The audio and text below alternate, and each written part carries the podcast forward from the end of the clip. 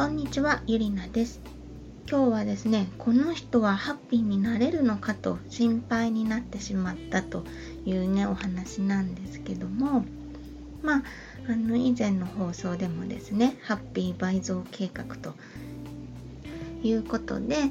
なるべくこう幸せのハードルを下げてたくさん見つけるちょっとしたことでも自分から積極的に幸せを見つけていくことによって、まあ、ハッピーは増やせるんだよというようなねお話とかあとはあの一日にあの今日あったいいことを3つ思い出すとストレスに強くなるとかねそういうお話をしていたわけなんですけどもま、その中でね気になる人物というかこの人の発言は大丈夫なのかと思う人がね身近にいるんですがそれがねあのうちの娘なんですけど娘がね2人いるんですけど娘丸1ですね。このお嬢さんがですね結構怒りっぽい性格でまあね子供小さい子ってすぐ怒るところはあると思うんですがもう何かにつけてねやっぱり今日は嫌な日って言って言うんですね。で子供ってまあね概して気象がこう気象というか気持ちというか感情のこう波が激しくって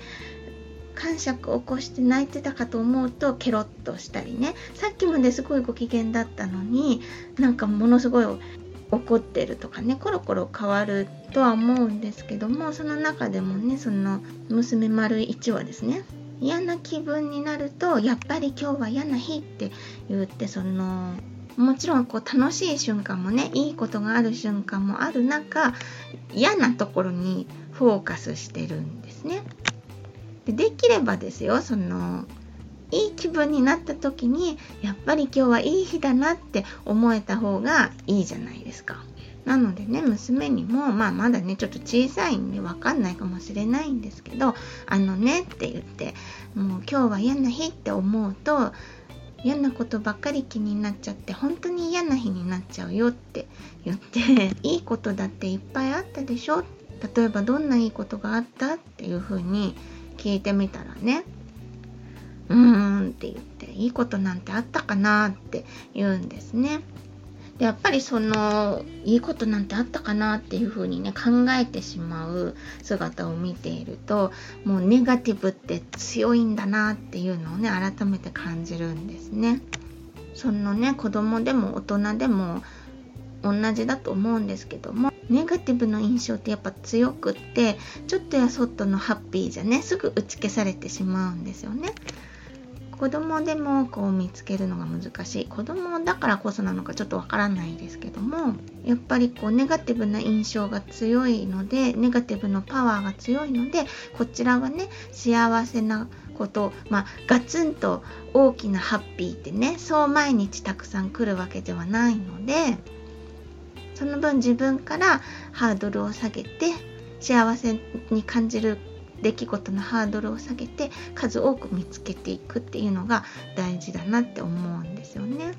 でその娘丸1はですね特にこう3番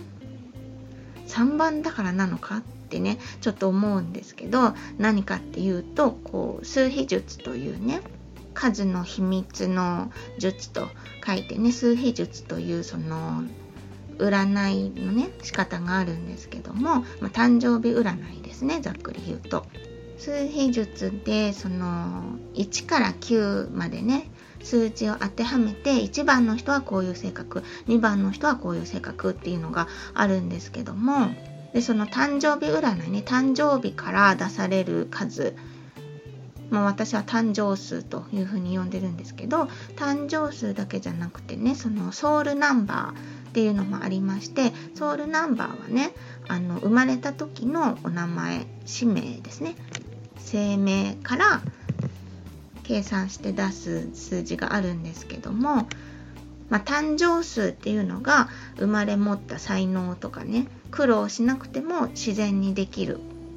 こと強みとかを表していてソウルナンバーっていうのは自分がやりたいことどういうことをしてる時にこう欲求が満たされるかみたいなことを表すんですけども、まあ、その娘はね誕生数もソウルナンバーも3なんですね。もうすごく3番が強い子でで3番は何かっていうと楽しいことっていうのがね楽しいかどうかっていうのがその原動力なんですね。楽しいことが大好き。で周りを楽しませるのも好き。でもう色で言うとね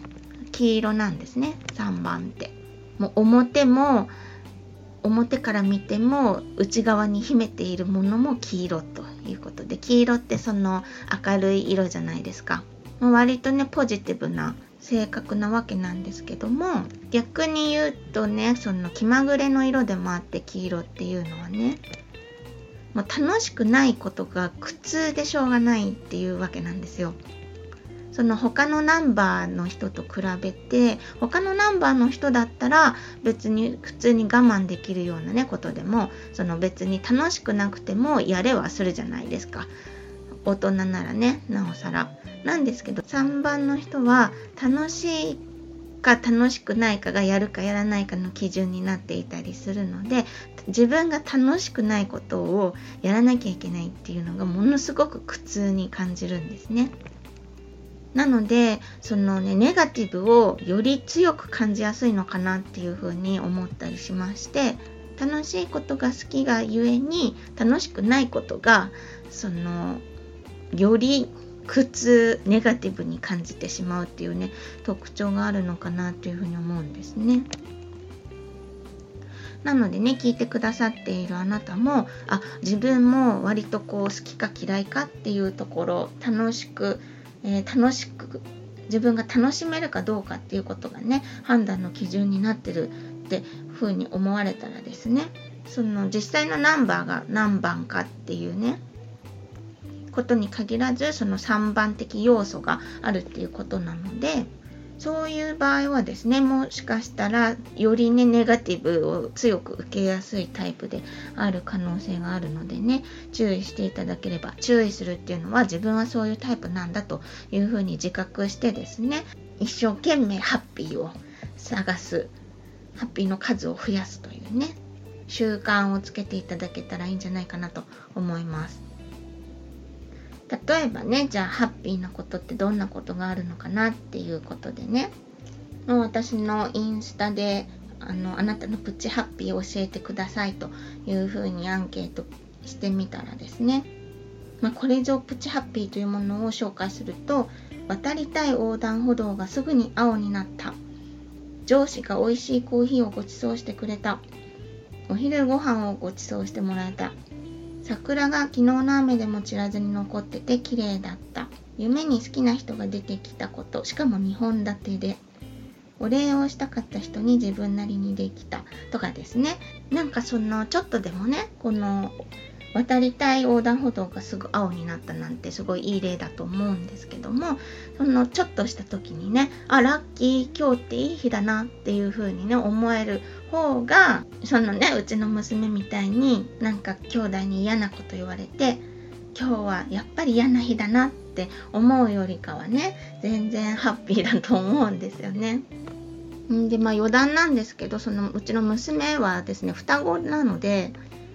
あのもう一人ねもう一人いるっていうかあの片割れ相方がいるわけですよ。であの一卵性なのでそのもともとね持ってる素質というかね DNA 的には同じなんですけどももう一人のね娘丸2の方は別にそんなことは言わないんですね。であの、まあ、誕生日が一緒なのであの誕生数はね3番で同じなんですけどももう一人の方はですね8番なんですねソウルナンバーは。なのでねそのそういうナンバーの違いとかもね子育てとか、まあ、子育てに限らずえこの人何番だからこういう風な考え方なのかなとかね思うのも割と楽しかったりしますね。まあ、ちょっと最後脱線してしまいましたけど是非ねプチハッピーを探す癖をね習慣をつけていってほしいと思います。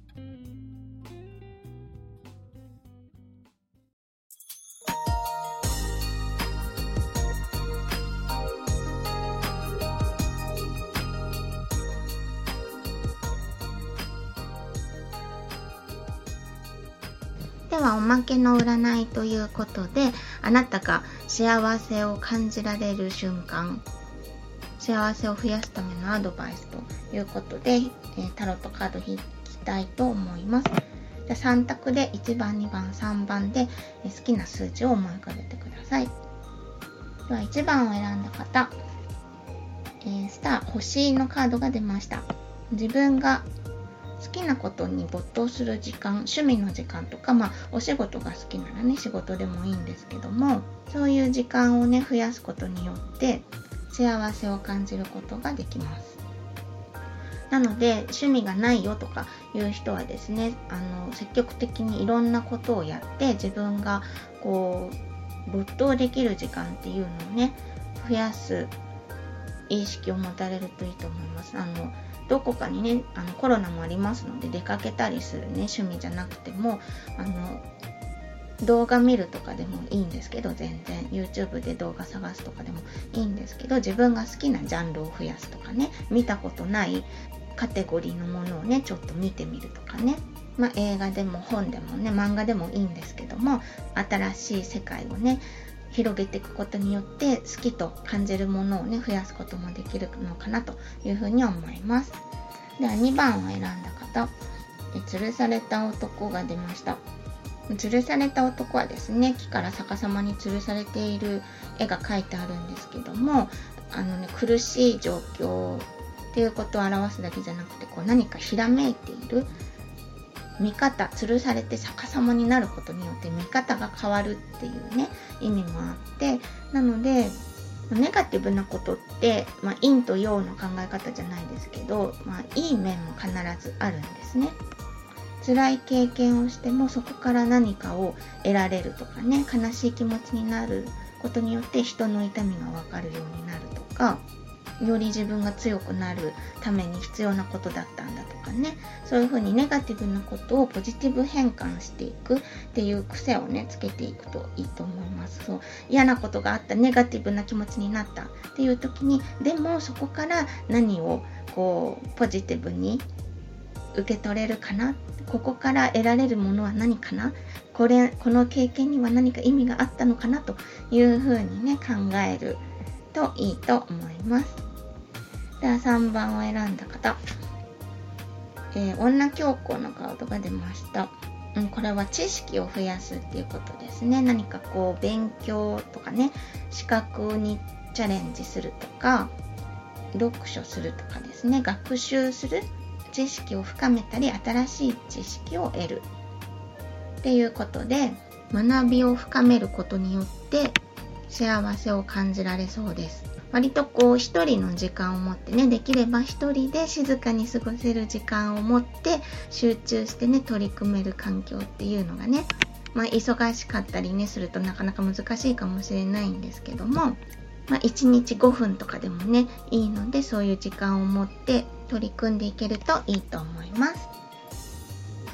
というわけでおまけの占いのコーナーでした。